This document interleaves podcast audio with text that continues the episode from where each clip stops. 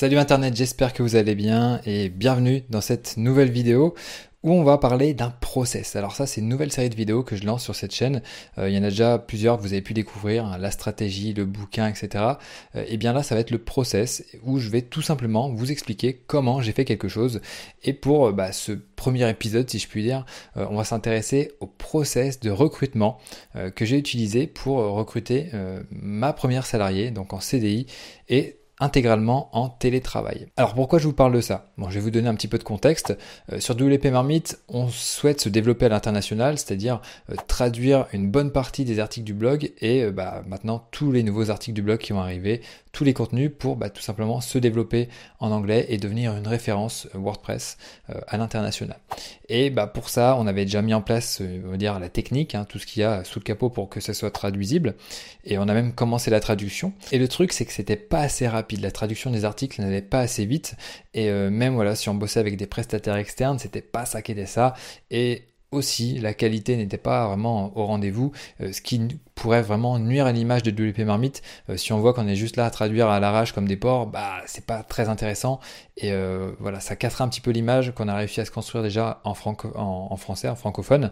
Et donc voilà, l'idée c'est vraiment d'avoir quelque chose qui soit super qualitatif en français et en anglais. Il n'y a pas de raison que ceux qui parlent anglais aient, on va dire, de la moins bonne qualité.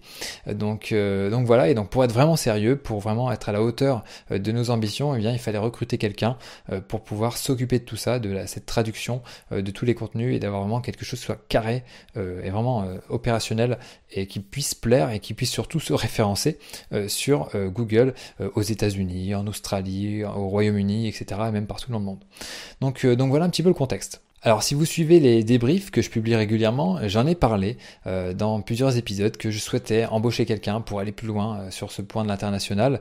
Et bon voilà, j'en ai parlé plusieurs fois, euh, j'ai un peu hésité, il faut avouer que ça me faisait un petit peu peur, hein, parce qu'embaucher quelqu'un c'est quand même une responsabilité. C'est pas comme quelqu'un qui est en freelance à qui on peut dire bon bah désolé j'ai plus trop de taf ou j'ai plus trop d'argent, je peux pas te payer donc voilà on va arrêter là pour le moment. Donc non, il faut vraiment avoir les reins assez solides pour ça et puis arriver à prévoir un petit peu les revenus que ça va générer pour que ça soit pour que ça puisse être finançable. Et puis euh, voilà. Et comme je le disais tout à l'heure, pour faire ça sérieusement, il fallait m'entourer. Et puis bah, ça fait partie de mes objectifs annuels. Donc euh, voilà, il faut avoir euh, des actes qui sont à la hauteur de ses ambitions. Alors de quel profil avais-je besoin pour mener à bien cette mission? Eh bien il me fallait un content manager bilingue, donc un responsable des contenus euh, qui parle à la fois français pour bien s'intégrer à l'équipe, parce qu'on parle français dans l'équipe, et qui ait une excellente maîtrise de l'anglais, eh bien tout simplement pour pouvoir traduire au mieux euh, les articles du français à l'anglais. Alors comment trouver la bonne personne? Ça c'est vraiment THE question. Euh, comment trouver la personne qui souhaite un poste stable en CDI pour mener à bien ce type de mission?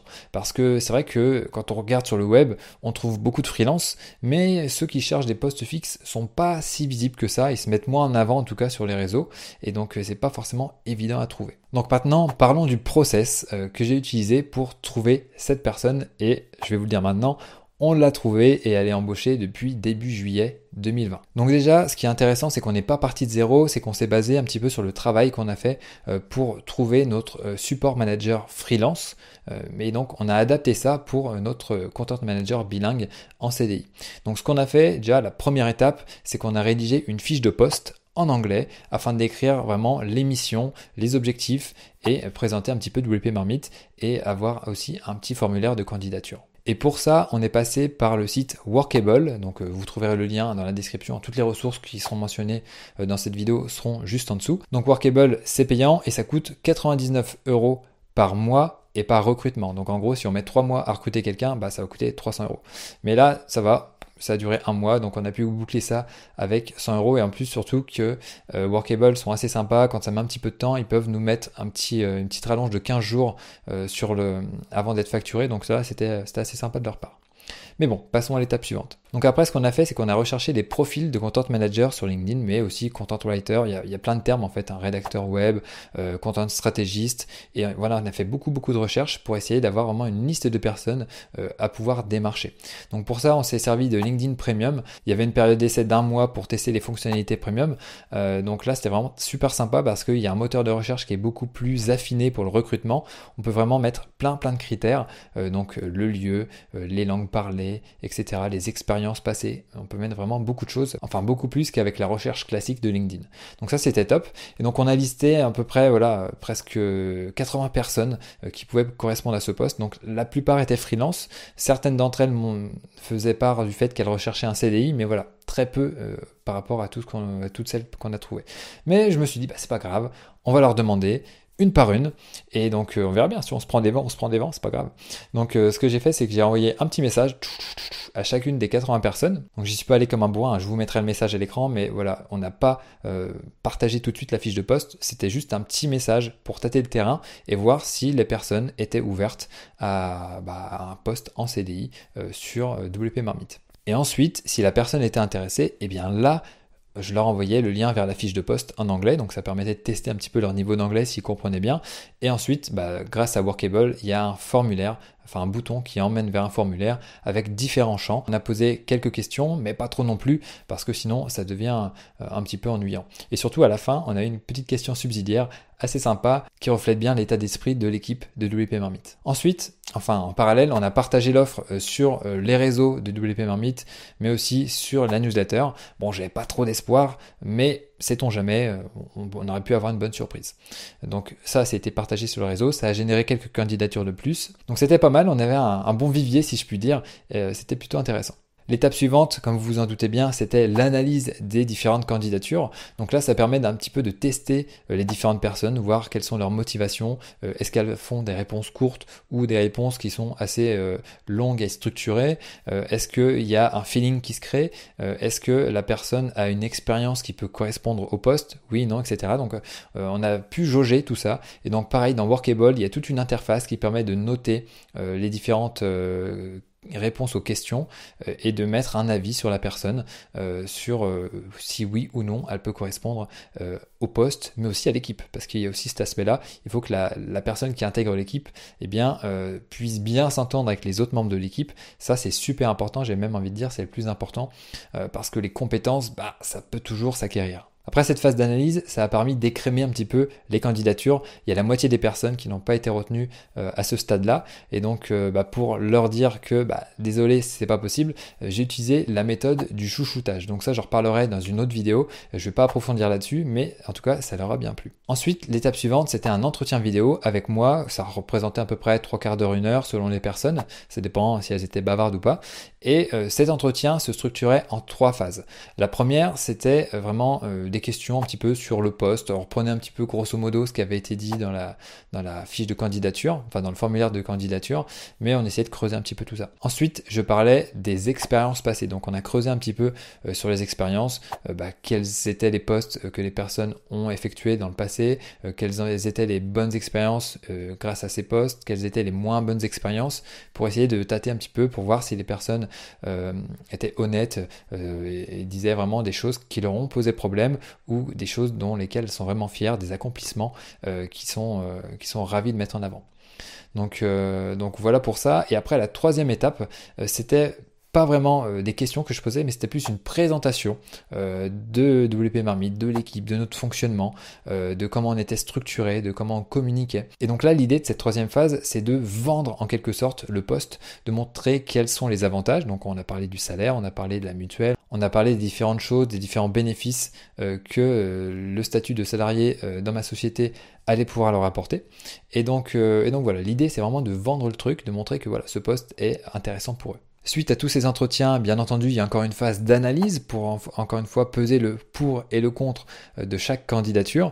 Donc là, encore une fois, il y a eu à peu près la moitié des personnes euh, qui ont été euh, éliminées ou sélectionnées, ça dépend comment on voit les choses. Et donc encore une fois, méthode du chouchoutage pour, pour les personnes qui n'ont pas été retenues. Et après, étape suivante pour les personnes restantes avec un test final. Donc là, c'était un petit test hein, qu'il y avait à faire pour rédiger une newsletter en anglais avec différentes consignes et il y avait aussi quelques autres petites choses à rédiger.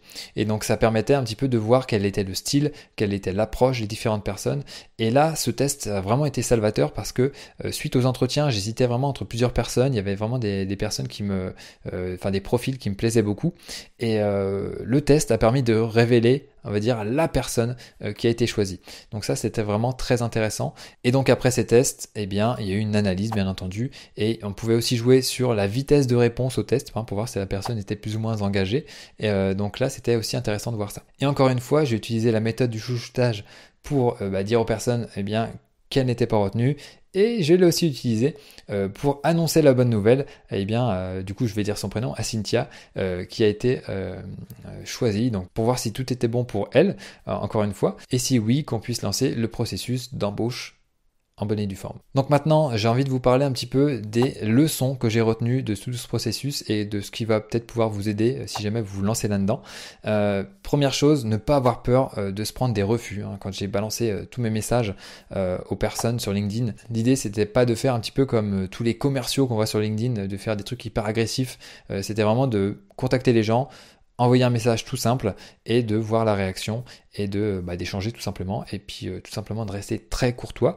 Et puis euh, voilà ça, a très bien fonctionné. Donc après faut, voilà faut pas se braquer euh, si les personnes ne sont pas ok. On leur souhaite une bonne continuation. Et puis on passe à la personne suivante. J'ai un petit peu cafouillé aussi au début du process. Ce que j'aurais dû faire c'est de définir vraiment une date butoir pour la fin des candidatures. Parce que quand j'étais vers la fin du process j'avais encore des nouvelles personnes qui étaient en train de postuler. Donc bon ça c'était pas vraiment top top. Donc ça permet vraiment de garder les gens au même niveau dans tout le process. Et, euh, ça, c'est quelque chose que j'améliorerais euh, si jamais je devais faire un futur recrutement. Petite euh, information croustillante, j'ai fait une ultime recherche sur LinkedIn après avoir contacté mes 80 et quelques personnes pour voir s'il y avait des personnes encore que j'ai pas trouvé ou que j'ai pas forcément retenu.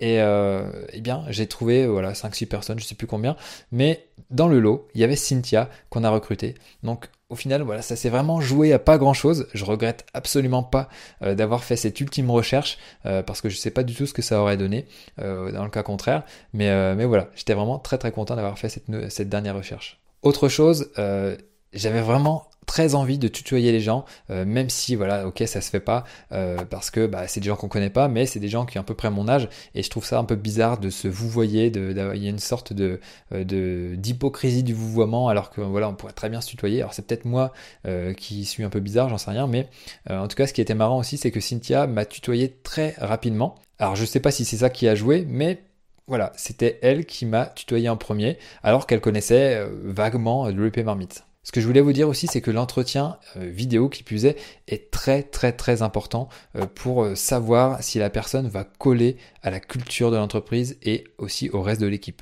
On sent tout de suite le dynamisme, si la personne est vraiment enjouée, si voilà, on, le ressent assez rapidement, au bout de, même pas 5 secondes, on sait au final si la personne va convenir ou non. Et ça c'est dommage parce que des fois on doit s'embarquer dans 45 minutes, une heure d'entretien alors qu'on sait très bien que ça va pas le faire.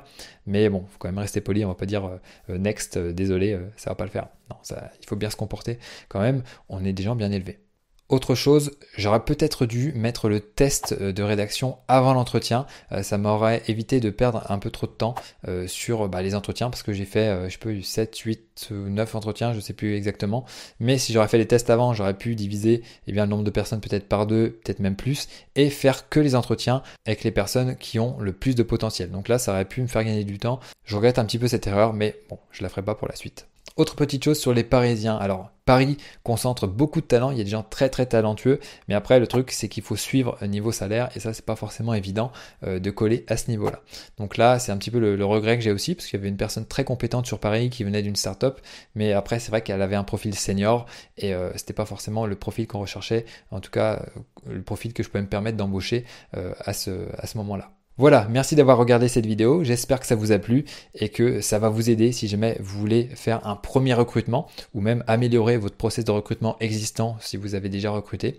En tout cas, moi je me sens beaucoup plus serein pour la suite. Abonnez-vous si c'est pas encore fait, regardez aussi les différentes playlists qui sont à disposition euh, pour trouver du contenu qui peut aussi vous intéresser euh, concernant l'entrepreneuriat, il y a pas mal de choses sur cette chaîne et euh, j'ai une dernière chose à vous dire, donnez tout et ne lâchez rien.